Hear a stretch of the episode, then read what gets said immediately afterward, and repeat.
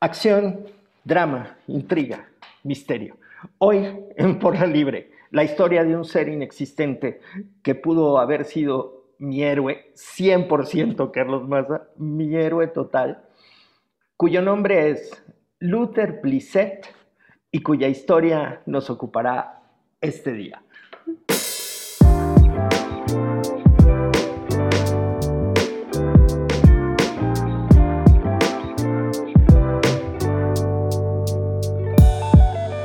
Saludo en Lima, Perú, a Carlos Maza. Hola Alex, desde Lima, Alex Rubio en México y estamos listos para un nuevo episodio muy divertido, esta vez, de Porda Libre. Y es que realmente esta historia es maravillosa. Luther Blissett es una figura ficcional creada por un grupo de escritores, artistas, eh, cuya configuración además es ambigua es decir, no se sabe exactamente quiénes son, cuántos son, porque Luther Blissett era un nombre con el que cualquiera podía firmar obra, el que lo deseara, y unirse así a una banda que habían decidido por su propia iniciativa y con mucha creatividad sembrarle unas minas al copyright y a la gran industria editorial, a la luz también de este fenómeno que también ha sido nuestro leitmotiv de la encrucijada, de la llegada del Internet y otras muchas maneras de editar, publicar y generar contenido, ¿no, Carlos? Así es, Alex, está, eh, estaba, bueno, es contemporáneo lo que, lo que realiza este grupo, este colectivo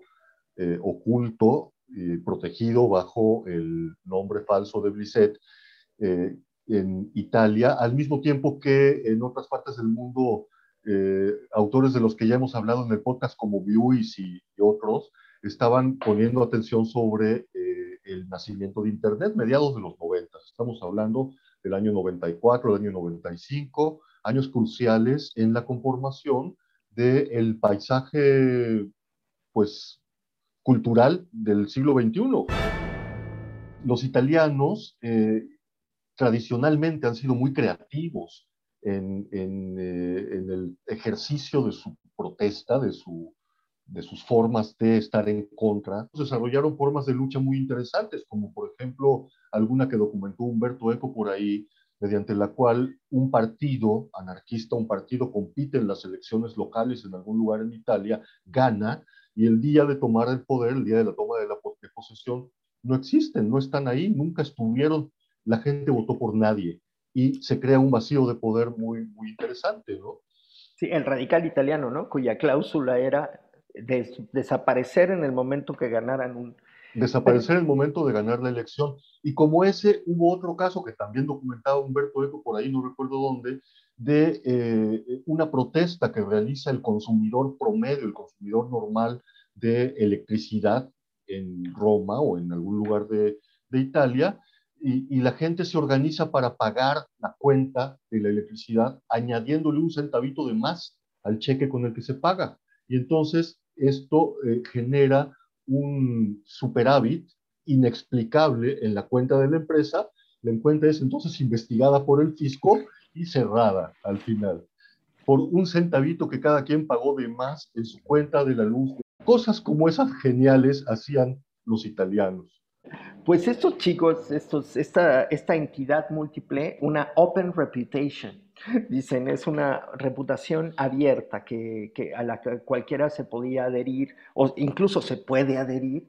Este, Luther Blissett, a Luther Blissett nace o empieza a aparecer en Bolonia eh, por ahí de 1994 para decirles, y hacen un tipo de activismo que consiste en burlarse un poco de los medios generando la personalidad de un supuesto autor muy radical o de artista, un artista gráfico muy radical. Incluso, por ejemplo, circulan algunas fotos muy crueles de cadáveres y todo, diciendo que son obras de arte y que se van a presentar en la Bienal cosa que al final revelan que no es cierto, que son fotos y exponen esta moral en que un acto cruel y despiadado es glorificado como arte.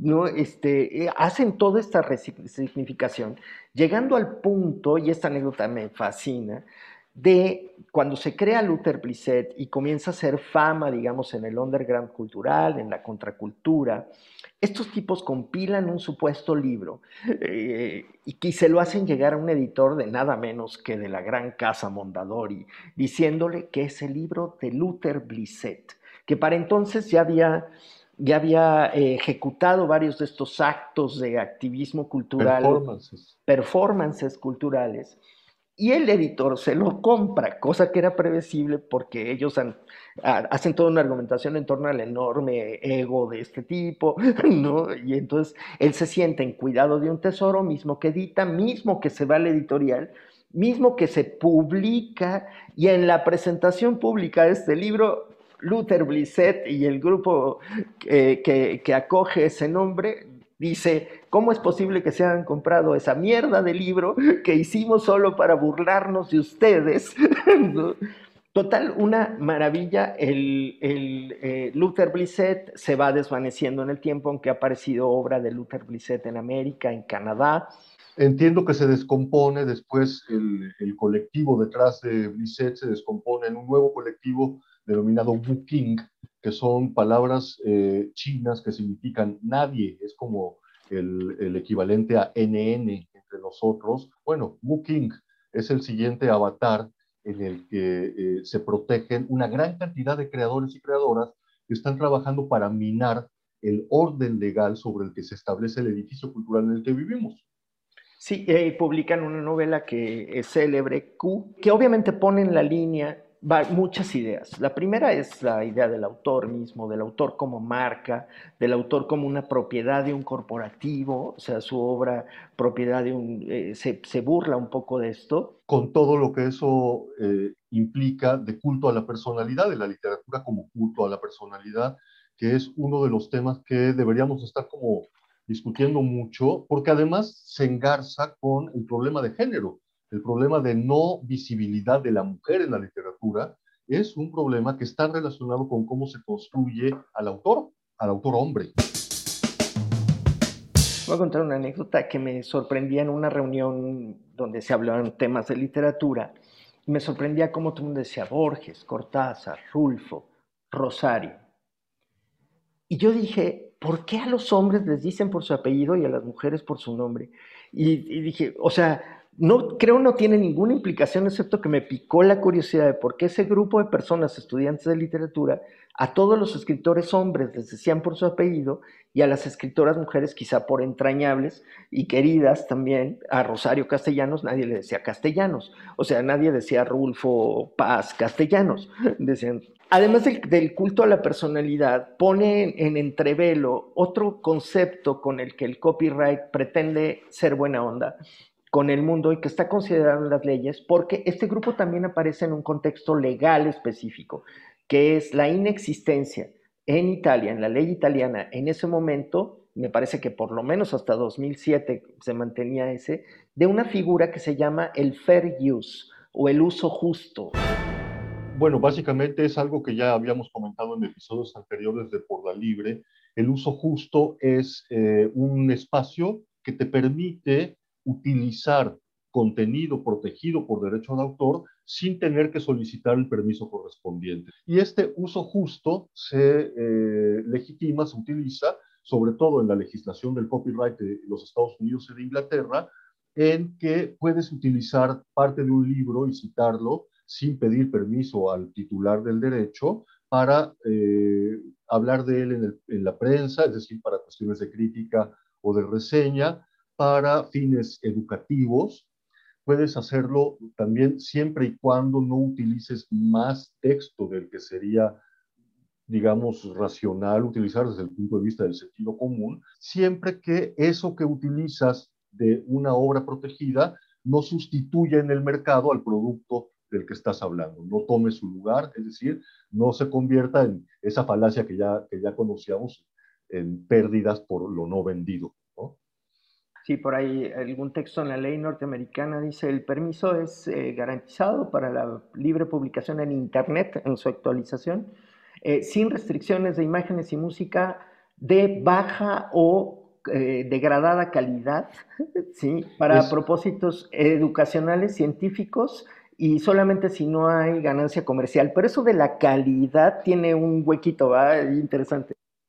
Tiene un hueco muy interesante porque esas leyes se escribieron cuando recién se estaba em, colocando como estándar internacional el MP3 construido por la corporación Fraunhofer. Había formatos que, tenían aún mayor pérdida. Yo me acuerdo, por ejemplo, en los años 90, de eh, algún amigo que tenía un portal de estos nuevos en Internet que necesitaba llenar de contenido y que me decía, yo quiero poner música en el portal, pero no puedo poner música grabada directamente ni en MP3 ni en ninguna otra, eh, otra forma. Lo que tengo que hacer es construir MIDIs. Y entonces le encargaba a músicos que pasaran a MIDI, al lenguaje MIDI, obras. Pues ustedes se han de acordar cómo sonaba un archivo en MIDI con los 256 voces MIDI que tenía Windows en, a fines del siglo XX, ¿no? Sonaba horrible. En algún momento una pintura pixeleada podría interpretarse como una mutilación de la obra, por ejemplo. ¿no? Este, en fin, eh, recovecos y huecos de los conceptos legales que rigen, pero el uso justo Obviamente, como verán, tiene, es una manera en que se puede citar, en que se puede mostrar, en que se puede incluir dentro de un comentario.